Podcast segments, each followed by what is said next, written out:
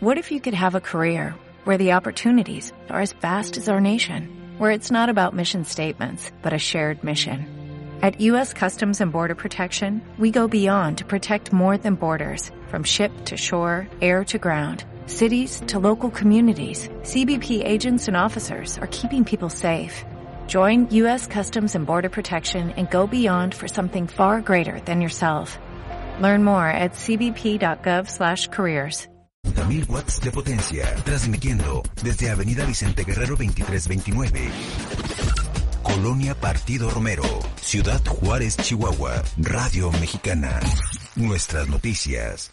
Una estación de Radiorama.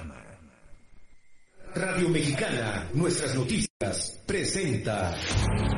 La reforma fiscal 2014 generó El más de daños. para la frontera. La genera- formalidad de las empresas es una tarea La economía americana avanza La proveeduría maquilador sigue siendo el La gran concentración de poder de mercado en México. La transparencia gubernamental continúa. No es nada personal. Nada personal. Son solo negocios. Solo Negocios Radio, las mejores entrevistas y análisis para lograr una toma de decisiones adecuada. Contáctenos. Correo electrónico. Correo arroba solonegocios.mx Página de internet. www.solonegocios.mx Facebook. www.facebook.com diagonal solonegocios mx Twitter. arroba solo negocios. Y recuerde, no es nada personal, son solo negocios.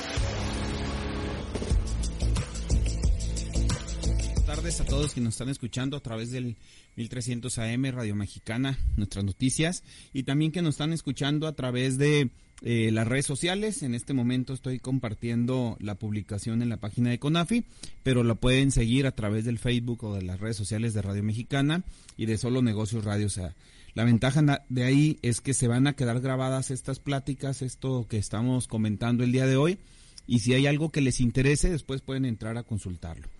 Y pues mi nombre es Guillermo Soria. Como cada lunes estaremos aquí durante la siguiente hora platicando de negocios, platicando de tips para las empresas. En el día de hoy estaremos hablando de empresas y empresarios.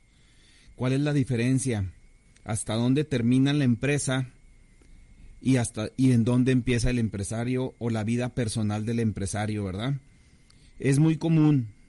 Déjenme aquí la, comparto antes de que otra cosa su- suceda y, y la mandamos. Este es muy común, es muy común que que no sabemos, bueno, que no diferenciamos o que no, mez- no, no separamos cuando tenemos un negocio que somos personas físicas, inclusive personas morales, lo que es el patrimonio empresarial y lo que es el patrimonio personal. Y eso nos puede acarrear muchos problemas, inclusive fiscales. Sí, entonces tenemos que empezar a aprender eh, a diferenciar a la empresa del empresario y al empresario de la persona, porque si no nos podemos meter en, problemas. Eh, uno de, por ejemplo, y, y a qué viene esta plática el día de hoy? Acuérdense que siempre les, eh, el tema que traemos es por algo que o sucedió en la semana que estamos eh, trabajando, o es un tema fiscal que está en este momento de, de en auge porque es una reforma o porque es un cambio o una nueva ley que publicaron las autoridades. En este caso, pues sí, efectivamente me voy a basar en lo que le sucedió a, una, una persona, a un cliente que se acercó ahí con nosotros a la oficina, eh, que presentó su declaración patrimonial ante las autoridades. Eh, ya ven que todos los funcionarios públicos de todos los niveles de gobierno, bueno, sobre todo el federal y estatal, están obligados, inclusive el municipal, a, presentar una declaración patrimonial. Entonces él dijo, pues yo presento todo lo que tiene que ver con mi trabajo y lo que es mío, pues es mío, no tengo por qué mezclarlo. Fue su, su pensamiento y, y pues bueno, en ese caso eh, la, la autoridad no diferencia lo que es la empresa y lo que es la persona. Todo pertenece al, al mismo ente que es el contribuyente. Lo mismo sucede para el SAT, fíjense. Nosotros malamente eh, seguimos pensando, y el ejemplo que lo he mencionado muchas veces aquí, es que es la cuenta del negocio, es la cuenta fiscal. Eh, ah, es que esa cuenta es del OXO, esa no, no tiene nada que ver, no, no la va a ver el SAT. Estamos muy, muy equivocados al, pensar de esa manera. Para el SAT somos eh, la persona física Y, tan es así que por eso nos obligaron este año a que a partir de este año todas las personas mayores de edad deben de tener un RFC y una firma electrónica vigente. ¿Por qué? Porque el impuesto sobre la renta se paga sobre el incremento en el patrimonio de cualquier forma, en dinero, a través de sueldos, de regalos, en especie, por, por inclusive legados, herencias, lo que sea. O sea, de cualquier forma que yo incremente mi patrimonio, ¿sí? Que es mi riqueza, yo tengo que pagar un impuesto sobre la renta. Por lo tanto, el SAT, el SAT dijo, espérense, creo que tenemos que incluir a todos, no nada más a la actividad empresarial. Y aquí a lo mejor podemos diferir algunos un poco con eso, porque dices, oye, yo tengo ingresos, los ingresos, eh, yo me acuerdo cuando me enseñaron en la, en la universidad hace 25 años más o menos, un poco más, que decían, el impuesto sobre la renta se paga sobre las actividades comerciales. Yo me acuerdo mucho que nos decían eso, es decir, que tú te dediques, que sea una actividad a la que tú te dediques para generar tus ingresos. Y los ingresos esporádicos, esos no pagan impuestos sobre la renta. ¿Y a qué se referían con ingresos esporádicos? Pues vamos a suponer que eh, cambié la sala de mi casa y resulta que la que cambié o la que quité todavía servía, está en muy buenas condiciones, sencillamente no me estaba yo cómodo, ya no decoraba, no lo que ustedes quieran, y la vendía. Entonces yo recibo un dinero por vender esa sala de mi casa, que no es un negocio, no me dedico a vender salas, es algo esporádico que hice por única ocasión. Entonces decían, pues eso no, no te dedicas a eso, no tienes por qué pagar impuestos sobre la renta sobre eso. Aquí el problema es que, a como está ahorita la autoridad, si yo deposito ese dinero, pudiera llegar a pagar un impuesto sobre la renta por, eso. ¿eh? Yo tengo que especificar muy bien que pues es la sala usada que vendí, que yo utilizaba y que recuperé por ahí un, un dinero sobre eso, ¿no? Tan es así que acuérdense que ahorita la autoridad inclusive nos ha hecho mucho énfasis en que podemos, podemos pagar impuestos por las tandas. ¿Sí? Es decir, si tú, si te detectan que estás recibiendo dinero en una cuenta bancaria, porque ahora se le hizo muy fácil a quienes organizan tandas, pues hacerlas a través de una cuenta bancaria o una cuenta del Oxxo donde todo el mundo le deposita semanalmente una cantidad y luego de ahí mismo él retira y se la paga a la persona que, que, que le toque en ese periodo.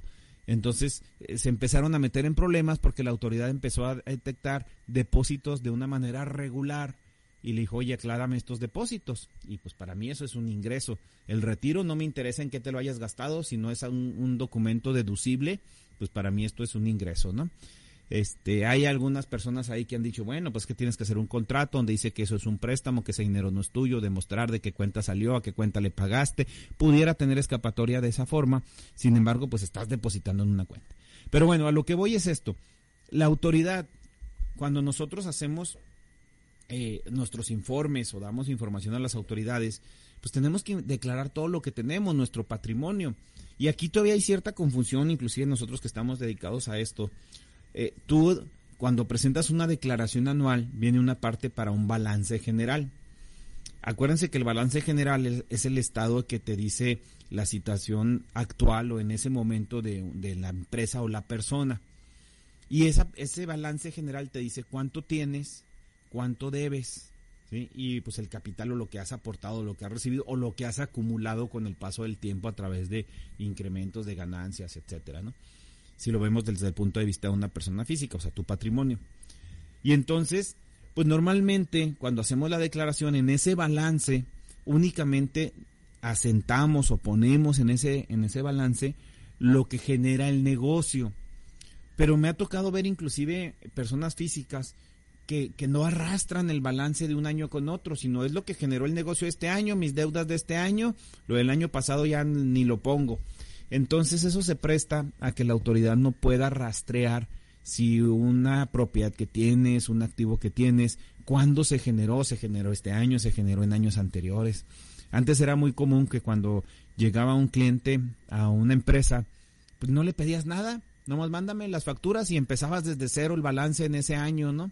Y no arrastrabas información.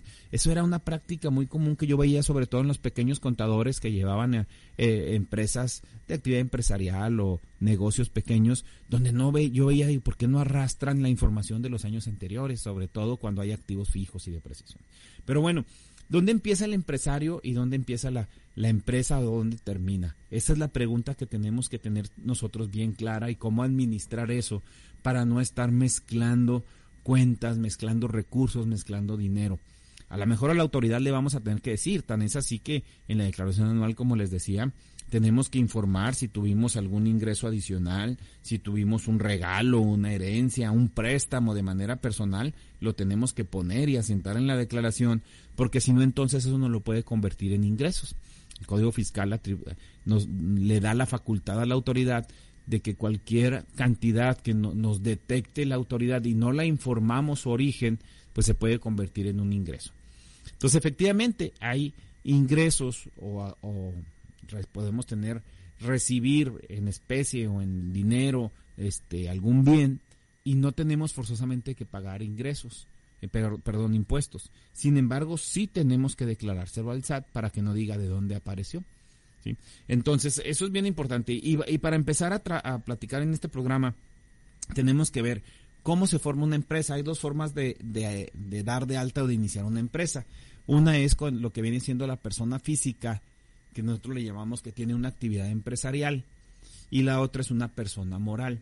Y este es un término que a lo mejor quienes para muchas personas se nos hace muy muy muy muy fácil de entender, persona física, persona moral. Y por ahí hasta vemos memes, ¿no? Que de la pregunta de examen, ¿quién es una persona física y quién es una persona moral? Dice, la persona física es la que se cuida, hace mucho ejercicio y la persona moral es la que es muy ética y no, pues no es cierto. o sea, la persona física es cuando tú realizas tu actividad económica, económica tú solo con tu propio nombre.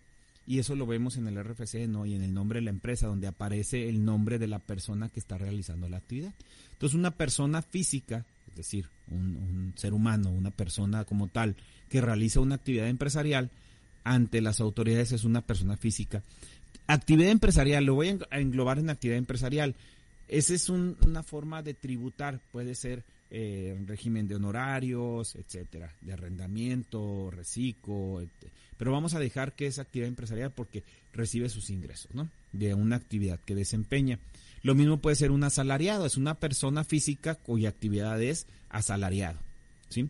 Que ahorita está muy, muy de moda, que por cierto, aquí voy a hacer un paréntesis, no se les olvide sacar su constancia de situación fiscal.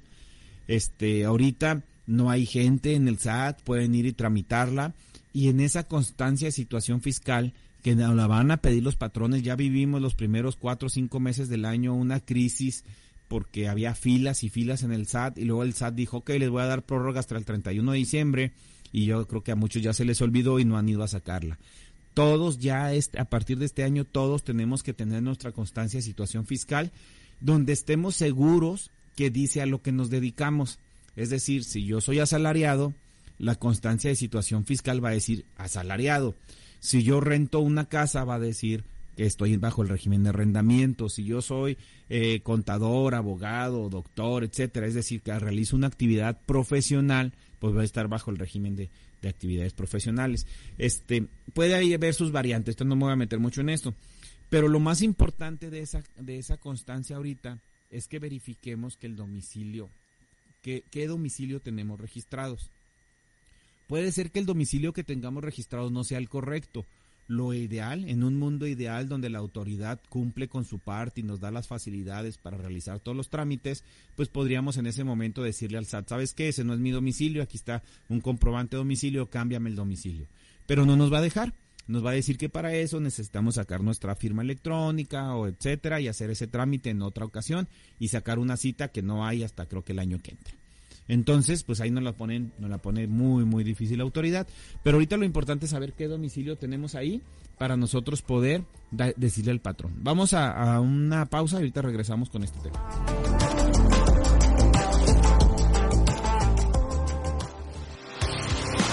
Regresamos, no se vaya. Continúe en Radio Mexicana 1300 AM con Solo Negocios Radio. Son las 4 con 14 minutos. Por el campo yo respondo, por mis tierras, por mi gente. Ya casi llega el censo agropecuario. Participa respondiendo el cuestionario del 19 de septiembre al 30 de noviembre Recuerda que tus respuestas son confidenciales. Contar lo que es importante para el campo es importante para México. Contamos en el INEGI, contamos por México. Gracias a los acuerdos en la Cámara de Diputados, se creará el Centro Nacional de Identificación Humana para garantizar a toda persona desaparecida el derecho a ser buscada y localizada. Este centro diseñará, ejecutará y dará seguimiento a las acciones para recuperar y resguardar muestras humanas para su identificación. También apoyará a las fiscalías especializadas y locales para desempeñar labores de ubicación y búsqueda. Cámara de Diputados, Legislatura de la Paridad, la Inclusión y la Diversidad. Habla Andrés Manuel López Obrador. No somos iguales durante los gobiernos neoliberales por corrupción. Se apostó a privatizar la salud. Ahora que ya pasó la pandemia, afortunadamente, estamos dedicados a levantar el sistema de salud pública, atención médica y medicamentos gratuitos. La salud no es un privilegio, es un derecho de nuestro pueblo. Cuarto informe. Gobierno de México. Continuamos en Solo Negocios Radio. Listos, buenas tardes, estamos aquí nuevamente en Solo Negocios Radio. Mi nombre es Guillermo Soria. Estamos hablando de empresas y empresarios, ¿verdad? ¿Dónde empieza o dónde termina la empresa y dónde empieza la vida personal del empresario? Eh, para eso les platicaba en el segmento anterior que es muy importante que todos tengamos nuestra constancia de situación fiscal, que todos eh, no importa lo que hagas, si eres un asalariado, si eres un maestro, si eres un empleado de gobierno, si, eres un pequeño empresario, eh, no importa. Es más, si eres estudiante, ya se las están pidiendo también desde la prepa, le están pidiendo que tengan su firma electrónica para poder firmar su título profesional. Entonces es bien importante que todos tengamos nuestra constancia y en esa constancia nos van a decir si estamos registrados en el, en el SAT con alguna actividad económica o sin actividades económicas. Y por lo tanto, si tenemos una actividad económica, ¿bajo qué régimen fiscal estamos registrados? Entonces, dependiendo de eso, les comentaba yo, las personas físicas pues trabajan con su nombre y su RFC y tienen un régimen y una forma de tributar diferente a las personas morales. Ahora, las personas morales son las, es cuando se asocian este, dos o más personas físicas o personas morales. ¿Qué significa?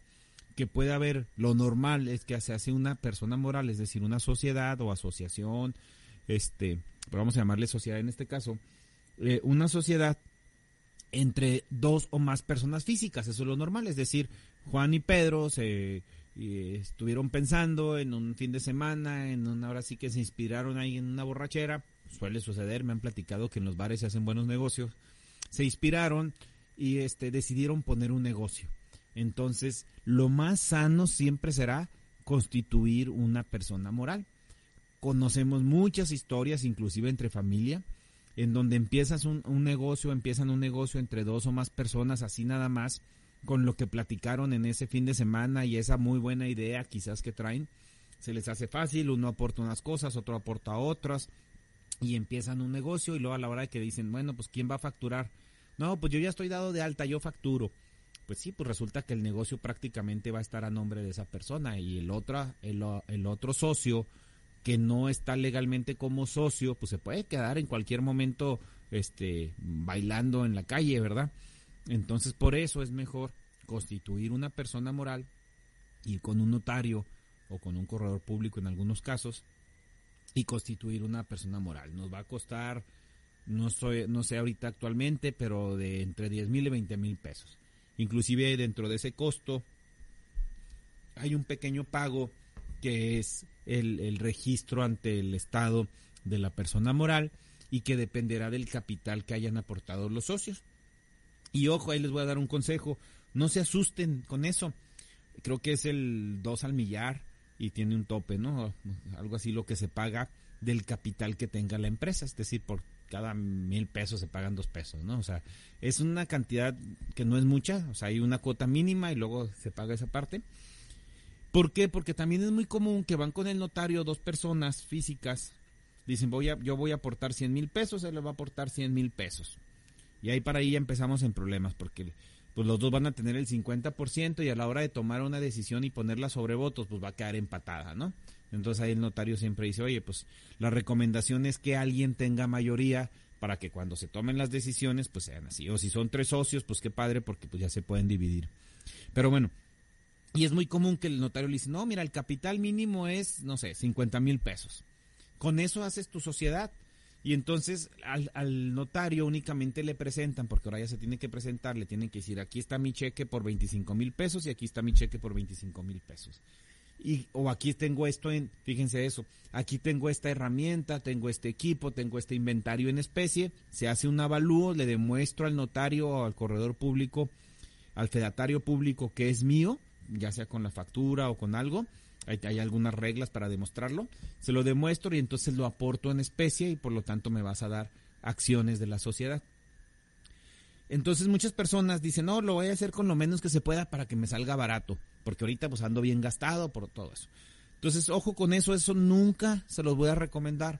Registre la empresa con el mayor, eh, o sea, con el, con el capital o con las aportaciones correctas, incluyendo las que están haciendo en especie. ¿Por qué? Porque eso es lo que va a valer su empresa, ese es su patrimonio. Entonces, si ustedes esconden patrimonio para después trabajar con él, pues van a tener problemas para conseguir un préstamo, para participar en una licitación, etcétera. Entonces, aporten o demuéstrenle al, fedatario público todas las todo lo con lo que están trabajando. ¿Sabes qué? Pues aquí miren, tengo este inventario de herramientas, tengo este inventario de, de mercancía, tengo estos escritorios, tengo todo, todo. Ya el, ya el notario o el, el fedatario público verá la manera en demostrar que lo estás aportando en especie y que te van a dar acciones por eso. Entonces, esa sería una persona moral, ¿sí? La diferencia. Y entonces, ¿cómo se da de alta un, un socio de una persona moral? Bueno, pues tiene que ir, de hecho el fedatario ya se lo va a pedir al SAT y registrarse con la obligación de socio o accionista, ¿sí? O, o, con, o, o decir que vas a re recibir ingresos por eh, dividendos, ¿no? Ingresos por dividendos o la obligación de socio accionista. Es decir, ya le estás diciendo al SAT que tú vas a vivir de tus, de tus rentas, como dirían por ahí, ¿verdad? Pero de las rentas o de las ganancias que obtenga la persona moral. Entonces, primero, empresas y empresarios. Podemos trabajar como persona física, es decir, yo me registro ante el SAT con mi nombre, mi RFC, y le digo al SAT qué actividad voy a tener. Segunda opción, nos juntamos dos o más personas, vamos con un notario, con un fedatario público y, nos, y registramos una persona moral. Y entonces nosotros somos socios, somos, nosotros somos accionistas, es decir, somos dueños de acciones de esa empresa, de pedacitos de esa empresa. La acción, y si yo tengo 10 mil acciones, pues un socio va a tener 5 mil acciones y el otro socio 5 mil acciones. Si esa acción vale 10 pesos, siempre uno le va a poner la cantidad nominativa que uno quiera, que sea de acuerdo al capital, pues uno dice, ¿sabes que Las acciones van a costar 10 pesos o las acciones van a costar 500 pesos, ya cada quien se organiza como quiere. ¿Sí? Entonces creas tus acciones y yo le digo al SAT, yo soy un accionista. Sí, voy a ganar, voy a recibir ingresos en teoría por dividendos. Ahora, ¿por qué en teoría? Esas empresas a veces son muy pequeñas y están trabajando las dos personas, pero estas dos personas viven de algo. ¿Sí? Entonces tienen que separar, ya sea la persona física o los socios de la persona moral, tienen que separar sus cuentas. Es muy común que me dicen, ay, tengo una cuenta de, de nómina donde me pagaban eh, la nómina donde yo trabajaba y ahí junté un dinero y con eso voy a poner mi negocio. Pero en esa cuenta pues pagan, les, les pagaban la nómina, o todavía les pagan la nómina porque siguen trabajando, o tienen una indemnización, una liquidación, una pensión, lo que sea, y ahí están recibiendo dinero de, de otras fuentes de ingresos. Lo que yo les sugiero siempre es, den de alta una cuenta bancaria exclusivamente para la actividad de la empresa, para la actividad del negocio, y tengan otra cuenta bancaria para su, sus gastos personales. Aún y cuando no la tuvieran, vamos a suponer, yo voy a empezar un negocio, lo más sano es ir al banco, aunque yo sea una persona física. Si es una persona moral, pues obligatoriamente voy a tener que abrir una cuenta exclusiva de la persona moral y entonces las personas, los socios, le van a transferir o le dar, van a dar un cheque de su cuenta a la persona moral para depositarle y empieza a tener dinero para trabajar. La persona física, la sugerencia es, ve al banco, si no tienes ninguna cuenta en ese momento, da de alta dos cuentas bancarias, registra dos cuentas bancarias una para la persona física con la actividad empresarial, es decir, para la que vas a usar para el negocio, y otra cuenta con que vas a utilizar para tus gastos personales. Y aunque seas la misma empresa, aquí la sugerencia es donde empezamos a dividir. Oye, mis retiros, mi sueldo, aunque yo sea dueño de la empresa, me pongo un sueldo, eso es lo más sano. Para, ¿Cómo le hacemos para ponernos un sueldo? Pues tenemos que hacer una proyección financiera de la empresa, un, flujo eh, presupuestado, ¿sí? un plan de negocios, como le llamamos, con un plan financiero, en donde dice, ¿sabes qué? Este negocio me va a permitir, o yo necesito retirar dos mil, cinco mil, diez mil, veinte mil, X cantidad de, de dinero por semana, por quincena, por mes, como tú quieras. Y entonces ustedes van a hacer transferencias de la cuenta del negocio a la cuenta personal y de entonces ahí van a hacer los gastos, ¿sí? La mejor lo van a hacer por, sabes que esta semana me fue mal, nada más puedo retirar, voy a retirar cinco mil pesos porque es lo mínimo que necesito para pagar las colegiaturas, para pagar los gastos de la casa, etcétera. Entonces ya desde ahí es una forma de poner orden y empezar a separar lo que es mi cuenta personal, mis gastos personales que no tienen nada que ver con el negocio, con los gastos de la empresa. Entonces, en la cuenta que dejemos para la empresa, en esa únicamente voy a estar haciendo retiros para compra de mercancías, para pago de proveedores, de sueldos, la renta, los servicios, los gastos de operación, etcétera. Gastos que tienen que ver con la empresa. Ah, yo, Guillermo Soria, persona, necesita dinero para sus chuchulucos. Ah, bueno, transfiéreme de la cuenta de la empresa mil pesos o cinco mil pesos a la cuenta personal y en esa cuenta yo no le tengo que rendir a nadie porque yo estoy retirando para uso personal ese dinero.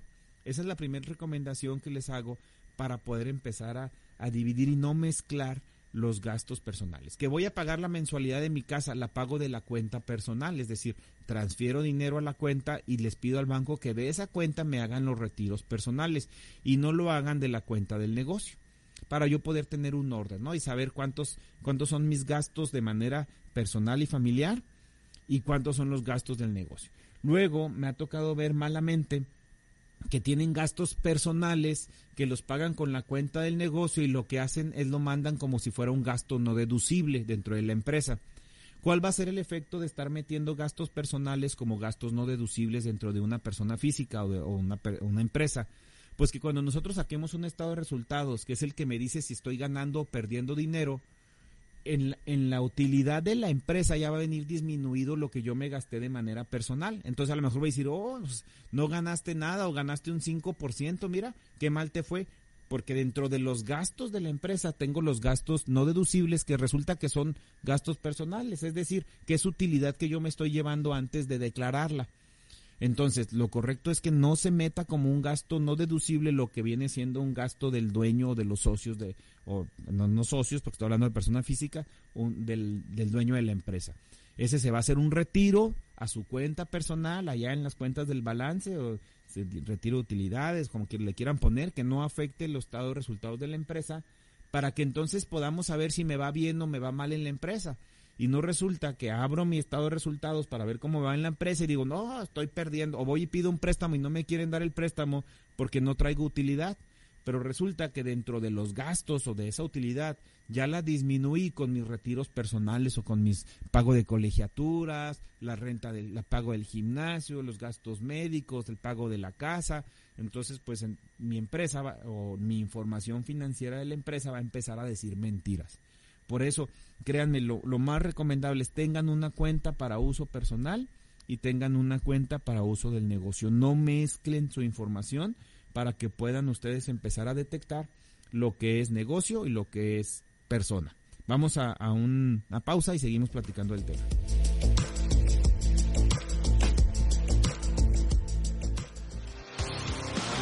Regresamos, no se vaya. Continúe en Radio Mexicana 1300 AM con Solo Negocios Radio. Son las 4 con 29 minutos. Escuchas XEP 1300 AM Radio Mexicana. Nuestras noticias. 40.000 watts de potencia. Radio Mexicana. Nuestras noticias. Una estación de Radiorama. En este primer año, unidos hemos hecho equipo con las mujeres, con más hechos y menos palabras. Tan solo este año destinamos más de 150 millones de pesos para poner manos a la obra en acciones dirigidas exclusivamente a mujeres, niñas y adolescentes, atendiendo su salud, educación y sobre todo previniendo violencia de género, con los 3.000 brazaletes para proteger a víctimas de violencia familiar. Falta mucho por hacer, pero trabajando en equipo, unidos y sin descanso, vamos a lograr la transformación de Juárez. Cruz Pérez Cuellar, primer informe, Transformando Unidos. Movimiento naranja, el futuro está en tus manos.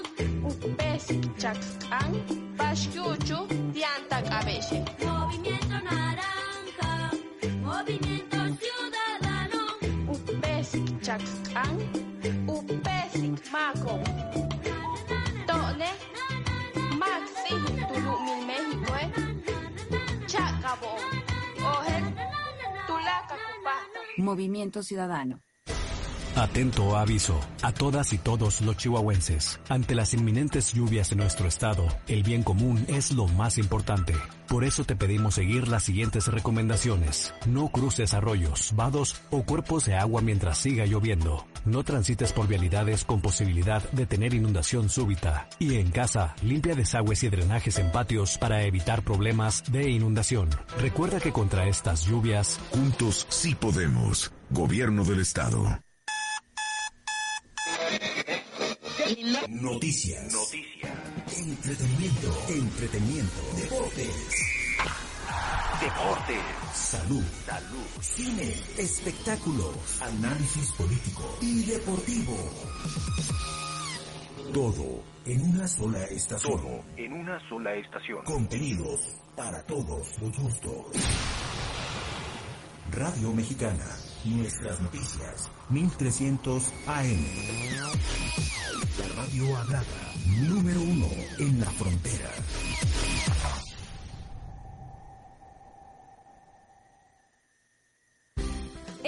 Líder en comunicación solicita responsable de cobranza auxiliar administrativo, experiencia mínima de dos años, preparatoria terminada, disponibilidad de horario, conocimiento de Excel, mandar currículum a contratacionesradiorama@gmail.com o traer currículum a Vicente Guerrero 2329, Colonia Partido Romero.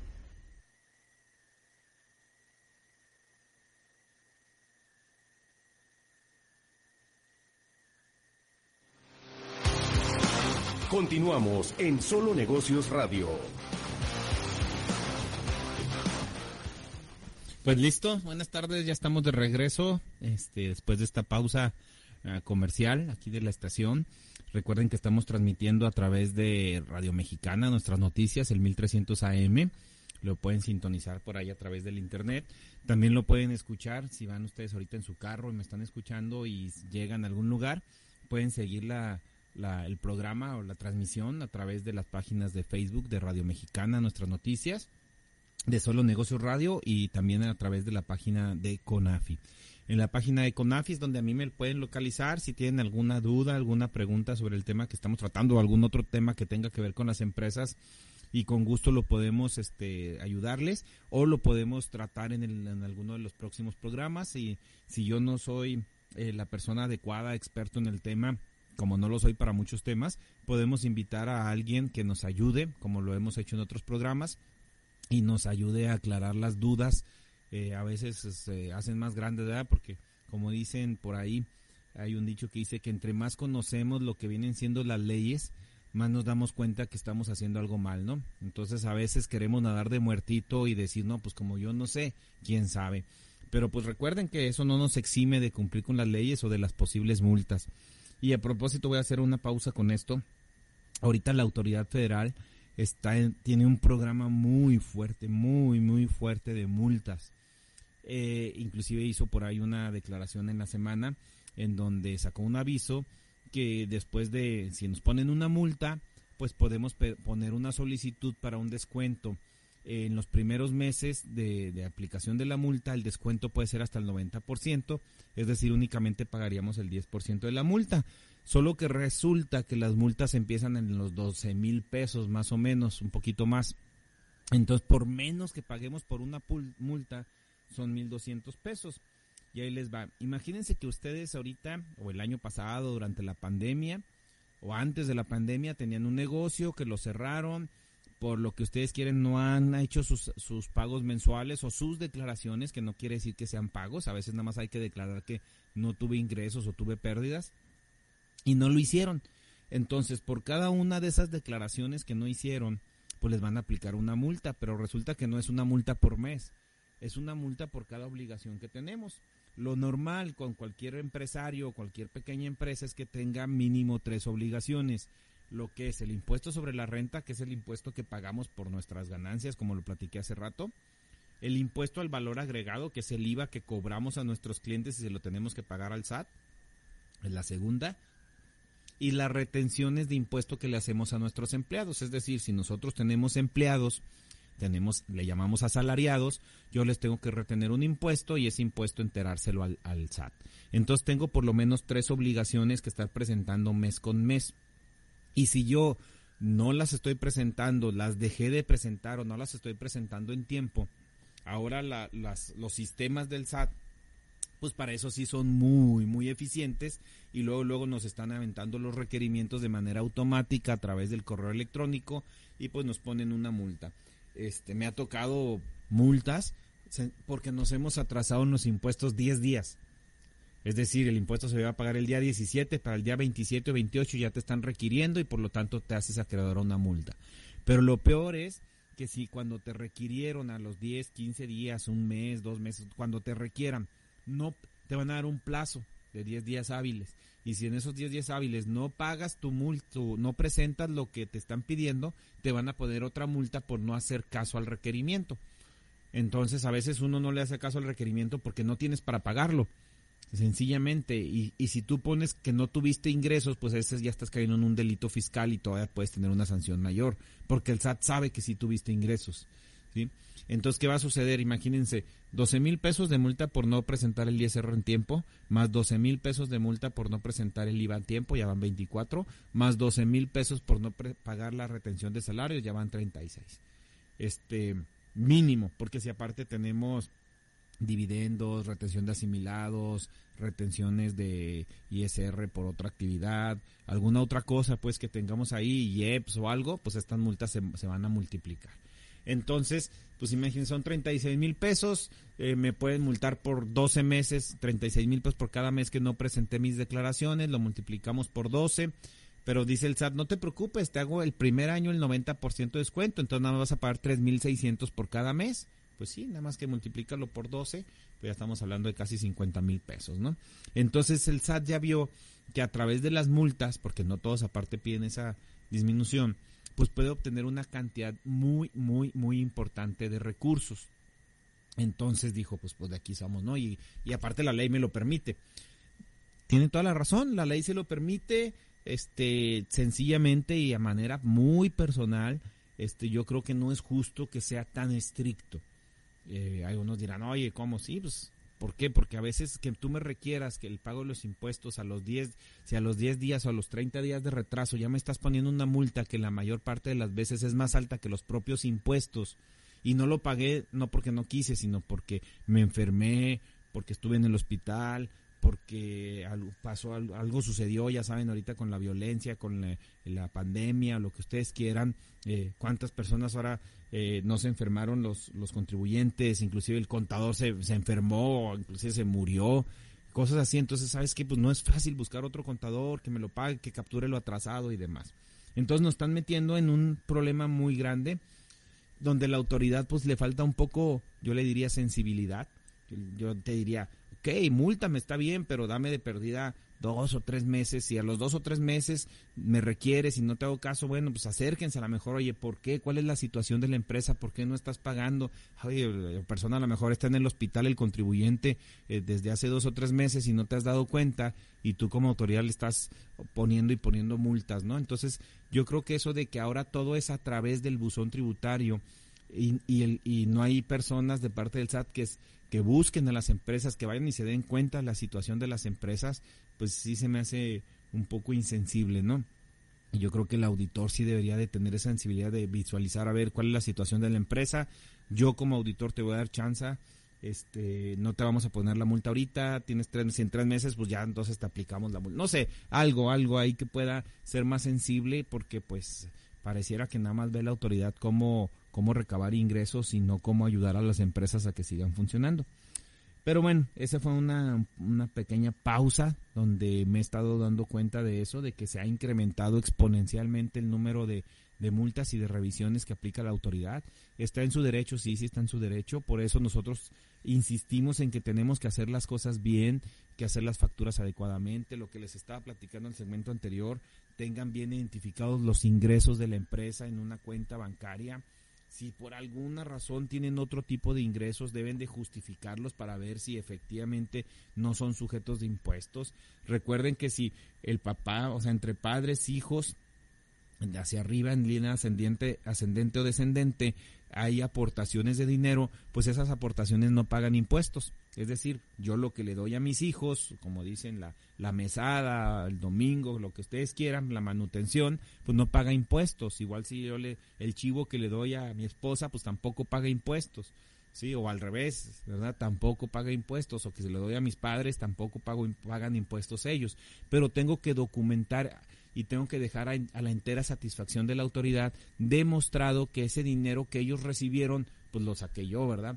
Para, por eso lo mejor es la transferencia bancaria, ¿no? Me ha tocado casos en que se hace una, un, un depósito en efectivo y dices, pues es que es lo que me dan del chivo. Pues sí, como demuéstrame que ese dinero salió de la cuenta o del contribuyente y resulta que el contribuyente que te aportó ese dinero está declarando ese mes en ceros, que no tuvo ningún ingreso. Entonces, a ver, ¿cómo que ese contribuyente no tuvo ingresos y te está dando dinero? Pues sí, y puede suceder. ¿Por qué? Porque a lo mejor ese dinero lo tenía de meses anteriores. Bueno, pues demuéstrame que ese dinero lo, lo, obtuviste en meses anteriores, lo declaraste en meses anteriores y de alguna manera lo retiraste o lo, o lo, lo tomaste para entregárselo a tu familia. Entonces todo eso ahora tenemos que tener bien identificado. Por eso es como, como les dije al principio del programa, empresas y empresarios, tener identificado las, los movimientos bancarios, de dinero, de recursos, de flujo que hago yo como persona para subsistir y los movimientos que hace mi empresa. Les decía yo ahorita en el segmento anterior, es muy común eso, ¿verdad? Que, que nosotros eh, hacemos retiros o pagos de, de, cuestiones personales con el dinero de la empresa. Bueno, pues para eso puse un negocio, para subsistir, y es perfectamente válido.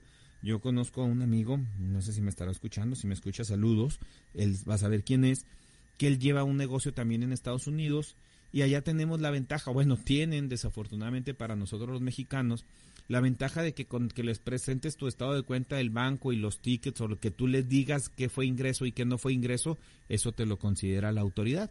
Entonces él le presenta a su contador cuando pone gasolina para los vehículos del negocio y cuando pone gasolina para el vehículo de su esposa, por ejemplo, la terminación del cargo por la gasolina es con un centavo. Entonces dice, si puse 20 dólares con un centavo, ah, esa es, esa es gasolina de mi esposa. Si nada más dice 20 dólares, ah, esa es gasolina personal. Entonces, le, en el estado de cuenta identifica cuántas veces puso gasolina él, cuántas veces puso su gas, gasolina su esposa. Dice, ah, bueno, nada más voy a hacer deducible lo que es de mi, lo que es del negocio. Lo otro es personal. Entonces aquí lo importante de eso no nada más es para cuestiones del SAT. Eh, yo lo diría, aquí vamos a pedir factura, obviamente, pero si el retiro lo hago de la empresa y el contador registra eso como un gasto no deducible porque es personal, pues entonces ya mi estado financiero va a estar diciendo mentiras porque va a estar diciendo que tuve una utilidad menor a la real. ¿Sí? Entonces tenemos que tener mucho cuidado. Entonces esa es una de las recomendaciones. Separar perfectamente una cuenta del negocio, una cuenta personal. Yo necesito para mi semana, para mis gastos, escuela, casa, etcétera, transfiero dinero de la cuenta del negocio a la cuenta personal. La cuenta personal no le tengo que rendir cuentas a nadie. Obviamente, en el caso de que la autoridad me revise, la autoridad puede obtener acceso a la cuenta personal, pero yo le, yo le voy a demostrar, mira, lo que me gaste, tú no te preocupes, porque son salidas. Lo que le, le, importa al SAT son los ingresos. Yo le puedo estar, mira, este ingreso de 10 mil pesos fue una transferencia de la cuenta del negocio. Estos otros 10 mil pesos de la siguiente semana fueron de la total al mes, transferí 40, 50 mil pesos. Son mis ingresos personales, es lo que yo me gasto y eso previamente se registró en el negocio como una salida y obviamente como un ingreso declarado para efectos fiscales. Entonces de esa manera yo voy a poder separar mis actividades. La otra es esa, eviten de manera este, completa pues todos esos gastos que no son del negocio y es muy común que dicen, oye, esto lo puedo facturar para el negocio. ¿Es gasto del negocio? Es gasto estrictamente, la ley dice que tiene que ser un gasto estrictamente indispensable para el negocio. ¿Es un gasto estrictamente indispensable para su negocio? Híjole, pues no. Ah, pues entonces tendrás que comprobar si tú quieres, si tú estás haciendo alguna compra, alguna inversión, algún gasto, que eso que tú compraste lo usaste para tu negocio. Y ahí aquí hay una línea este muy fina entre lo que podemos comprobar y no, y muchas veces también entra el criterio. Por ejemplo, mucha gente me dice, oye, pues yo para ir a trabajar uso traje. Y yo llego en la tarde, me quito el traje, me pongo mi short, mi pantalonera, me voy al gimnasio, lo que sea, pero para ir a trabajar tengo que llevar traje. Entonces el traje es estrictamente indispensable para mi negocio, pues sí, porque resulta que si voy sin traje, pues los clientes me ven feo y no presento confianza. Entonces, ¿puedo facturar mi traje? Pues sí, en teoría sí puedes facturar tu traje porque es como tu uniforme para poder trabajar. No se diga pues de un doctor que lleva un traje médico, una enfermera, este un alguien que haga cuestiones de seguridad. Entonces también todos esos tenemos que, que, que cuidar que podemos demostrar que son para el negocio, ¿no? Compré zapatos de seguridad. Bueno, pues esos zapatos de seguridad son para uso en el negocio, por lo tanto son deducibles completamente, ¿verdad? Entonces ahí es donde tenemos nosotros que si queremos hacer retiros o, tenemos mezclado en, la, en una sola cuenta mis gastos personales y los gastos del negocio, pues pobre su contador, porque le han de dar sus dolores de cabeza, estar identificando qué gastos sí puede considerar para el negocio y cuáles no y muchas veces nosotros como, em, como contribuyentes o como el empresario no le dice al contador, ah, mira, esto lo compré para hacer esto. Entonces yo veo un, ah, no sé, algo raro ahí, madera que compraste, pues que tiene que ver la madera con la papelería que él tiene, no, pues esto no es deducible. Pero resulta que con la madera hizo un exhibidor para poner ahí los cuadernos, hizo un librero, ah, pues entonces sí es deducible por comprobar. No compró un mueble, él lo hizo porque pues bueno, entonces la madera es parte, la convirtieron en mobiliario, tendría que ser un gasto deducible para darle mantenimiento a la oficina, cosas en ese sentido, ¿no? Entonces, nosotros tenemos la responsabilidad como contribuyentes de explicarle al contador, o por lo menos, yo siempre les digo, en el cheque, en la transferencia, en la factura, anoten cuando es algo fuera de lo normal, para qué hicieron ese, esa compra o ese gasto. Y también eso va a servir para que si dos, tres, cuatro, cinco años después te revisa la autoridad, pues ahí va a estar escrito en qué, te, en qué utilizaste esa compra, ¿no? Vamos a una pausa y regresamos.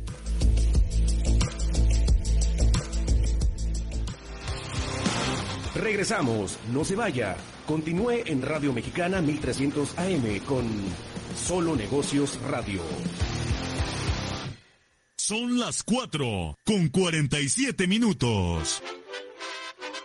Sintamos con orgullo la belleza de nuestra nación, los bellos colores que emanan nuestras tradiciones. La música que resuena con algarabía por las calles, los sentimientos a flor de piel al escuchar a nuestros talentosos mariachis. Los olores y sabores que destacan nuestro grande patrimonio gastronómico. Apreciemos y preservemos las grandes regiones que conforman la flora y fauna de nuestro bello país. Celebremos con fervor nuestra alta diversidad y honremos a quienes a lo largo de los años han forjado nuestro carácter que nos define como mexicanos. Festejemos la calidez humana que, entre circunstancias como problemas, conciertos o incluso partidos de fútbol, sabemos que todos y aquel que llega de fuera se convierte en nuestro hermano. En este mes patrio, gritemos nuestras raíces con corazón y fervor. En este mes patrio, celebremos nuestro México. Radio Mexicana Nuestras Noticias 1300 AM.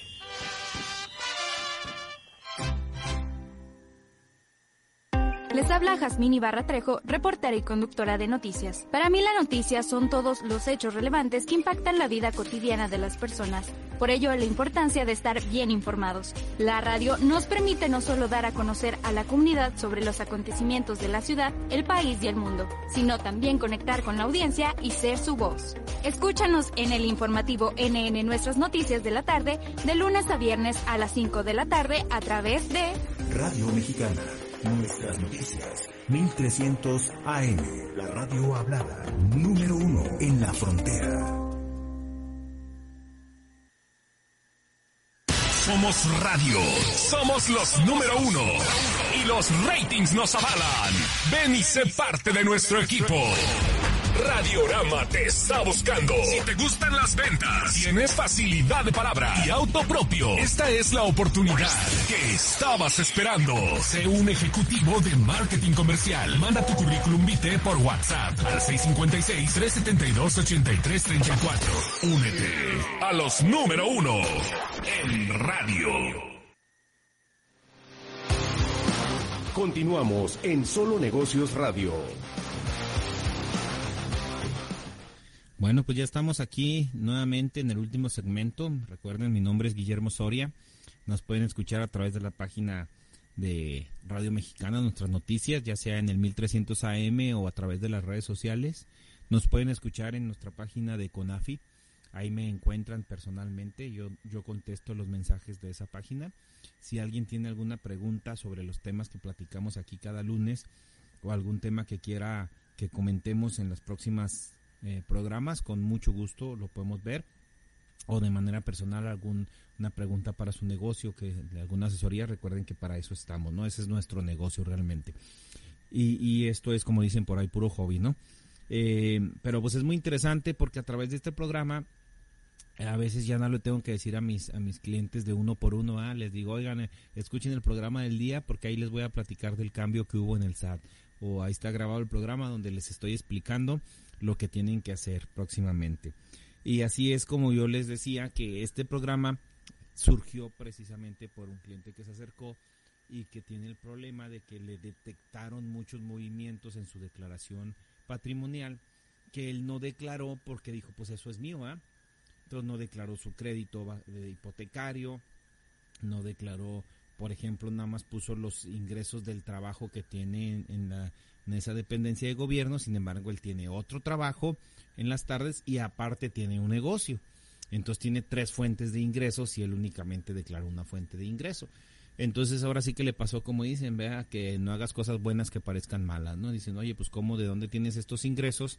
Si pues aquí ganas 20 pesos y tú tienes, veo, vemos que tienes gastos como si ganaras 50 pesos.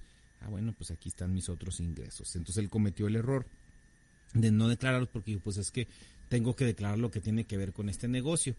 Pero bueno, ya estamos ahí ayudándole a solucionar eso y por eso surgió esta idea, ¿no? De empresas y empresarios del tema de hoy en donde tenemos que identificar bien nuestras, una es nuestras fuentes de ingresos eh, y declararlas, ¿sí? Eh, muchas de las fuentes de ingresos que nosotros declaramos pues no generan pago de impuesto. Sin embargo, si no las declaramos en la declaración anual, valga la expresión, entonces el SAT nos puede considerar un, un impuesto a cargo, un impuesto a pagar, porque la, el requisito es que las declaremos, ¿sí? Entonces hay que estar siempre pendientes, aun cuando seamos asalariados, ojo con eso. Eh, yo la recomendación también que le doy a todas las personas físicas es que presenten su propia declaración. Es más fácil que ustedes como personas físicas durante el año, si soy asalariado, es decir, trabajo para un patrón, recibo mi, mi sueldo a través de una nómina, timbra mis recibos de nómina y me retiene un impuesto.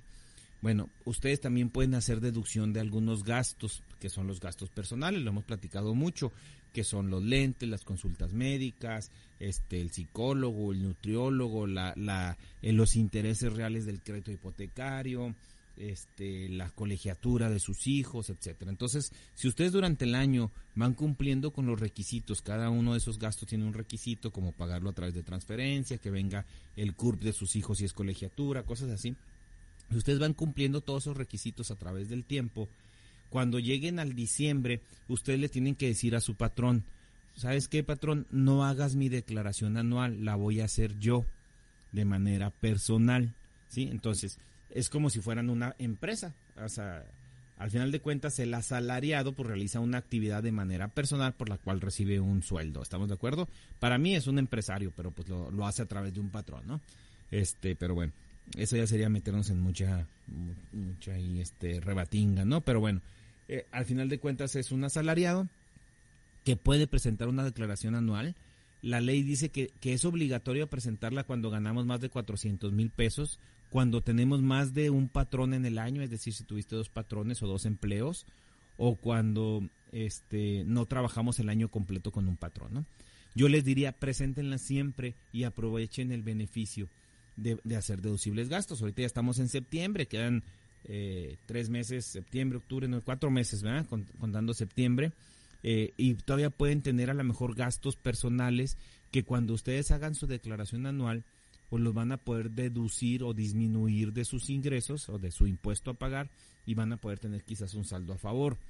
Y lo mejor aún, vamos a suponer que tienen de todas maneras un saldo a cargo, pero ustedes lo van a saber en su momento cuánto es y bueno, pues ya tendrán ahí un periodo, un plazo para pagar ese saldo a cargo. Es, y en cambio, si lo hace el patrón, pues ustedes nada más de repente van a ver que de su sueldo de, de la nómina les descuentan más dinero y le va a decir, ah, pues es que este es el ajuste anual, ¿no? Oye, pero no hay ni forma de defenderse. Ya hicieron el ajuste anual y ustedes le tienen que pagar ese dinero o disminuir eso. Y ahí sí ustedes no tienen control sobre esa deducción extra que les va a hacer el patrón. En cambio, si ustedes lo hacen de manera personal, pues ustedes van a poder tener esa opción de decir, bueno, yo nada más, eh, yo lo voy, me programo para pagarlo a fin de mes, voy haciendo mi ahorro y el fin de abril, que es cuando lo tengo que presentar, lo, lo hago, ¿verdad? Sin embargo, si el patrón hace el cálculo, pues no voy a poder ni deducir gastos personales y me lo va a hacer vía nómina sin preguntarme nada, ¿no? Entonces ese sería uno de los problemas si lo hacemos de esa, de esa manera. Entonces hay que tener mucho cuidado y la recomendación, y guárdese, empresas, empresarios, identificar muy bien sus gastos, separar lo que es de la empresa y lo que son gastos personales, tener sus gastos, eh, deducciones que se llaman personales identificadas, colegiaturas, etcétera, para cuando nos toque pagar los impuestos no tengamos problema.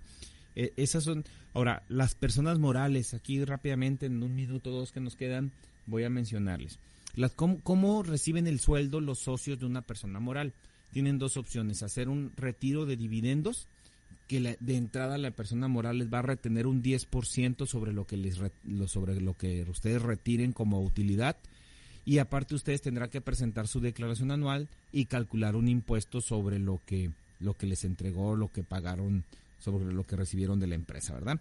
Esa es la opción básica, la que pues sin, sin problemas, a mucha gente no le gusta porque me van a quitar el 10% y de todas maneras voy a hacer un pago adicional de impuestos. La otra es, eh, hay algunas reglas bajo las cuales los socios que trabajan en una empresa, es decir, que son empleados de su empresa, que son empleado y patrón, por decirlo de alguna manera, pueden, pueden recibir a través de la opción de asimilados a, a salarios. Es importante que para eso, cuando tenemos por ley la obligación de hacer una asamblea anual, en esa asamblea se, se diga o se, establezca los monumentos, como dicen, o los salarios que van a recibir los socios por las funciones que hagan. Ahí van a especificar, a ver, tu socio 1 vas a ser el encargado de las ventas y vas a llevarte un sueldo de tanto. Tu socio número 2 vas a ser el administrador y te vas a llevar un sueldo de tanto. Eso lo tienen que establecer muy bien y obviamente pues eso se va a ir a sus cuentas personales y no van a mezclar gastos personales con las de la empresa, eso es lo principal. Y pues con esto terminamos, con esto nos despedimos el día de hoy de nuestro programa que, que titulé hoy Empresas y Empresarios. Vamos a seguir abundando sobre este tema en algunas otras preguntas que me han hecho. Y pues como todos los lunes es un gusto estar aquí con ustedes en el micrófono y compartiendo estas estas ideas y estas palabras. Si tienen alguna duda, no duden en hacérmelo llegar y lo platicamos después. Recuerden, mi nombre es Guillermo Soria. Esto no es personal, son solo negocios. Nos vemos la próxima semana.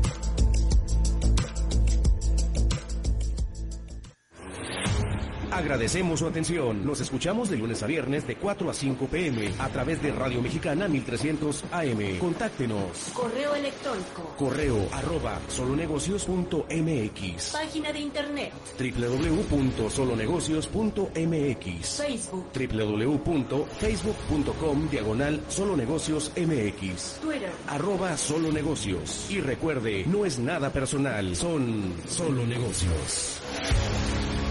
Radio Mexicana, nuestras noticias, presentó. Reflexión consciente. El maestro había citado a Aristóteles